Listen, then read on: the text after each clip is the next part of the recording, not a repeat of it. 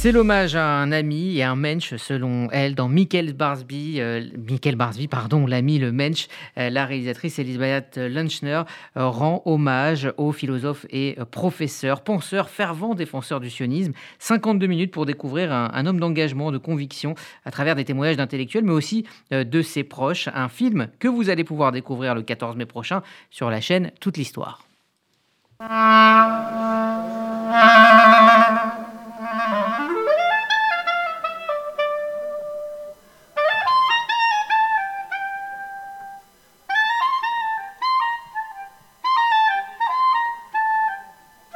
J'ai fait mon alia il y a 40 ans et dans un tout autre euh, état d'esprit que ce qu'on entend aujourd'hui.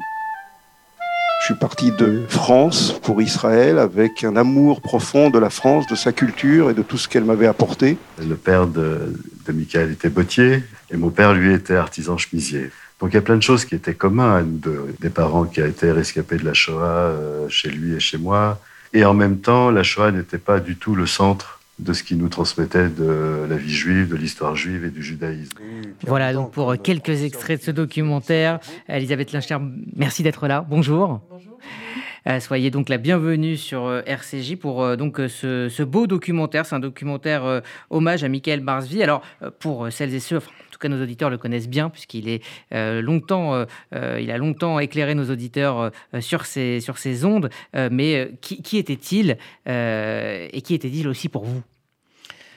Pour moi, c'était un grand ami et en même temps une sorte de mentor, c'est-à-dire que sa générosité, euh, son intelligence, son courage et euh, sa détermination faisait qu'il euh, qu'il faisait partie de mes héros bien avant sa mort. Mais il était extrêmement pudique et tout ça, j'ai pas vraiment pu lui dire euh, avant sa mort. Donc, eh bien, le jour de sa mort, justement, en le voyant sous son talit, je me suis dit, c'est pas que je me suis dit, c'est que je lui ai dit, eh bien, je vais faire un film sur toi pour pas que sa pensée s'éteigne avec lui. Alors c'est un film où on l'entend, euh, évidemment. Euh, vous avez euh, retrouvé donc de multiples interviews pour justement comprendre sa, pensée. mais on va, d'abord revenir sur son, parcours. il est né à, Paris. c'est un, donc un titi parisien dans le 12e arrondissement. Il fait son alia à 25 ans. Et puis dans, sa, formation intellectuelle, eh bien, deux maîtres pour lui qui sont évidemment développés dans, ce, dans ce documentaire. Lévinas, évidemment, qu'il va traduire en hébreu une fois arrivé en Israël. Et puis Pierre Boutan, alors là, c'est un peu plus compliqué. Expliquez-nous pourquoi. Alors c'est très c'est plus compliqué parce que Boutan euh, était un antisémite euh, notoire, mais lorsqu'il a été réintégré euh, à l'éducation nationale, on, il a été propulsé finalement professeur de Michael Bartzfi au moment de, de, de l'année du bac. Et euh, Michael explique dans ce film que d'abord, euh, il l'a pas choisi comme prof de philosophie, mais il lui a tout de suite demandé s'il était toujours antisémite.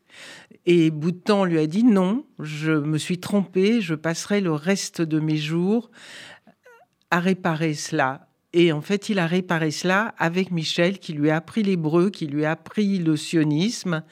Et euh, ils sont devenus euh, pas inséparables, enfin, ils sont devenus euh, proches et importants l'un pour l'autre. Alors, vous, euh, vous dites Michel, puisque effectivement, dans ces années françaises, il était Michel Erhilovitch et il devient donc Michael Barsby au moment de, faire son alia. Il commence donc à, à enseigner en Israël et je le disais donc, il traduit Lévinas. C'est lui qui a fait connaître la pensée de Lévinas aux Israéliens. Absolument, avec euh, Eliane Amado Valenzi, c'était la première fois qu'un texte sur Lévinas ou de Lévinas était traduit et il explique qu'en fait pour Lévinas, tout juif devait se, de, devait se penser juif israélien, euh, ce qui donnait une certaine force aussi à, à la pensée de Lévinas. Mais c'était la première fois qu'on le disait en fait. Alors justement, le, le sionisme est, est, au cœur de, de sa pensée, de, de, son combat et de ce qu'il a incarné. Euh, mais quel sionisme incarnait-il? Un sionisme de gauche? Des mmh. pionniers? Plutôt pionnier, oui. Mais vous savez, moi, en faisant ce film, j'ai appris énormément sur le sionisme, parce que j'étais sioniste, mais je ne savais pas tellement ce que c'était.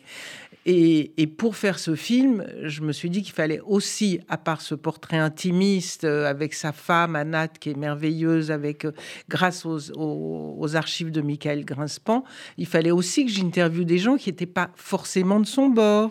Donc j'ai eu, euh, j'ai pu interviewer Danny Sheik, qui était le, le, diplomate que nous avons bien connu pendant quelques années en France, l'ambassadeur d'Israël en France, Sefi Endler, et, et ces deux-là n'étaient absolument pas euh, dans le courant de Michael, mais euh, en même temps, euh, ce qu'on voit dans le film, mais j'ai vraiment rien trafiqué. parce qu'en montage, on peut toujours tout faire. Mhm. Et finalement, ils sont d'accord avec eux. Donc c'est en fait ça que, qui me pose question. Ils se rejoignent sur ce tronc commun du, du sionisme. Tout à fait. Tout mhm. à fait. Alors, euh, vous, vous, évoquez, alors on va, on va le dire dans, dans un instant, euh, euh, sa vie personnelle, l'homme qu'il qui, qui était, ses, enfants, sa femme, effectivement, Anat, que vous êtes allé rencontrer. Et c'est un, une séquence très forte du, du, film, du film, et notamment également ses, ses liens avec son propre père aussi, mm. qu'il évoque. Mais au niveau de sa, de sa pensée, alors effectivement, on a quelques, quelques bribes pour comprendre ses travaux, notamment par rapport à l'éthique de la guerre. c'est quelque chose qu'il a énormément euh, développé. Euh, pour lui euh, et pour le peuple juif, la guerre est un recours moral. Il le dit donc dans son livre Éloge de la guerre. voilà, l'éthos militaire, l'éthique militaire, et il souligne que c'est quelque chose de très important en Israël et dans les rangs de, de. Oui, absolument. C'était au cours d'une émission de, menée par El Kabash et il explique que ce qu'il manquait aux, aux, Juifs après, pendant la Shoah, c'était la terre et la guerre. Et euh, effectivement, ce ne sont pas des mots qui sont faciles à entendre. Enfin, moi, je les entends très, très, très facilement. Mais à la télévision, c'est compliqué de dire des choses comme ça. Et c'est en ça qu'il était extrêmement euh, courageux et, qu'il ne faisait aucune... Euh, je Concession. absolument. donc, moi, moi j'aime beaucoup tout ça parce que c'est fort. C'est Oui, ben, c'est vrai, c'était mieux, comme il disait, que d'être massacré sans avoir d'autres recours. Et il explique effectivement euh, que l'éthos militaire est écrit par des, par des philosophes. Alors là, El Kabash dit, bah, écoutez, ils ne doivent pas les lire, les philosophes, maintenant. Enfin, on ne doit pas beaucoup lire. Et Michael dit, mais vous vous trompez. Et moi, je pense aussi que, euh, bah, je pense aussi que c'est très difficile de parler du sionisme en France. Comme dit euh, Danishek, c'est un mot sale. C'est très compliqué. Et j'espère que nos auditeurs et nos téléspectateurs comprendront un peu tout ce que c'est. C'est très compliqué. Euh, c'est euh, c'est très très mal vécu euh, en Europe et en France, je trouve. Donc c'était, comme on dit en Israël, c'était pas un pique-nique. De voir ce film diffusé, j'en suis très heureuse. justement, quel lien il avait avec, avec la France, avec qui il gardait un attachement intellectuel très fort? Magnifique, mais je crois que vous avez passé le, vous avez passé l'extrait. Il explique que quand il est parti de France, c'était pas du tout euh, dans, la même façon de faire que maintenant. C'était pas par dépit, c'était pas parce qu'il en avait assez de la France. Il a, il a apporté euh, l'amour de la France pour réussir son alia. Et il a fait tout ça effectivement dans l'amour de la culture de la France. Et c'est intéressant que vous disiez que c'était un titi parce qu'on n'entend pas tellement, mais oui, on l'entend quand on connaît euh, ce, petit verbe comme ça, que je trouve très très beau et touchant. Oui, c'est vrai, c'est un titi parisien. Et euh, les liens qu'il avait avec son père étaient énormes. Il lui a dédié quasiment éloge de la guerre. Euh, et puis il explique plein de choses, c'est-à-dire qu'à Henri IV, il a connu bah, des gens qu'il ne connaissait pas. Il était pauvre et il grattait quelques sous quand, sa mère lui demandait d'aller faire les courses. Puis après, il, il, rachetait des livres et puis après, ils échangeaient les livres.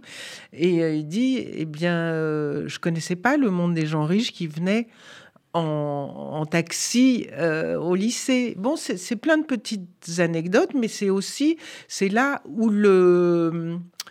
Euh, où l'universel euh, atteint le personnel, car enfin, c'est plutôt le contraire. Le personnel atteint l'universel et c'est d'autant plus touchant, enfin pour moi.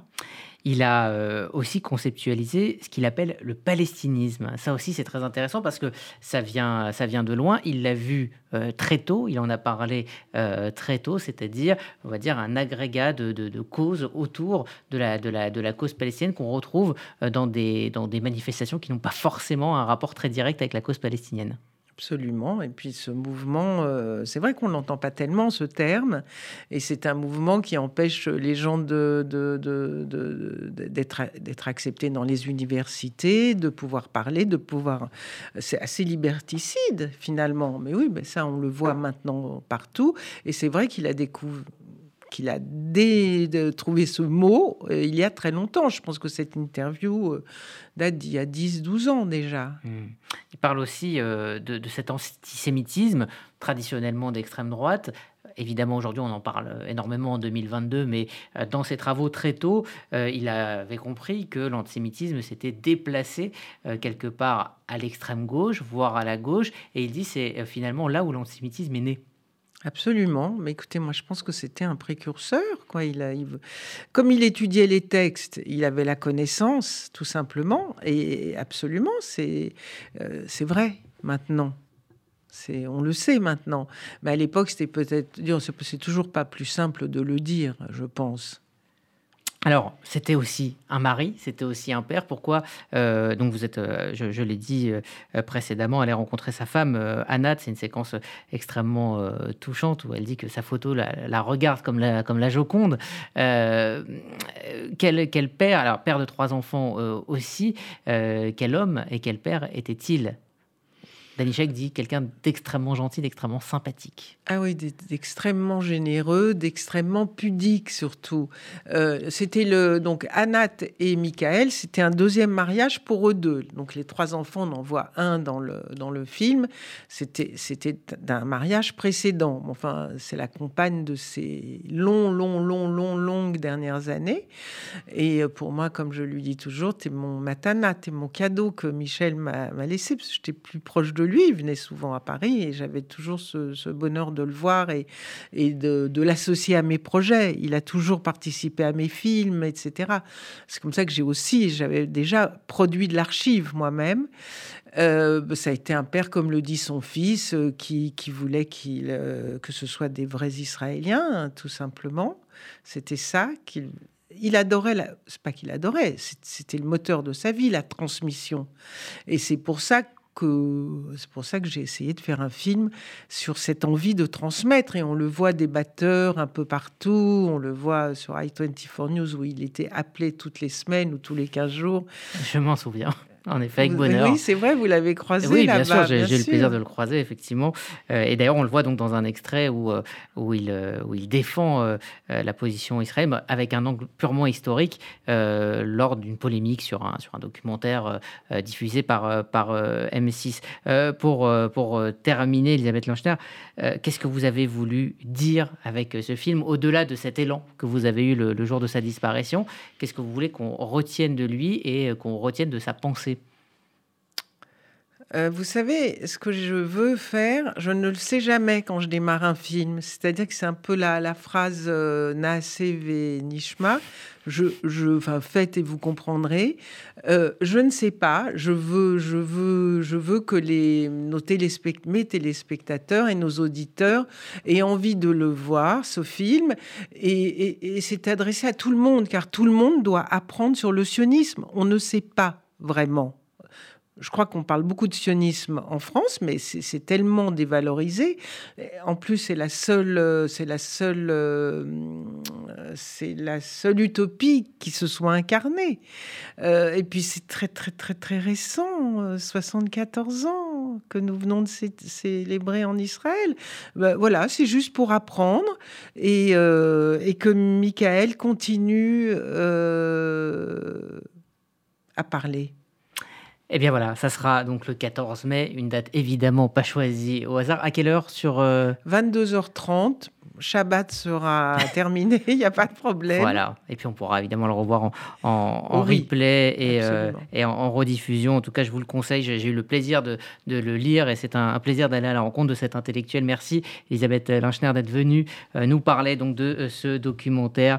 Michael Barsby, l'ami, le Mensch, c'est le 14 mai à 22h30, donc sur la chaîne Toute l'Histoire. Merci à vous d'être venu.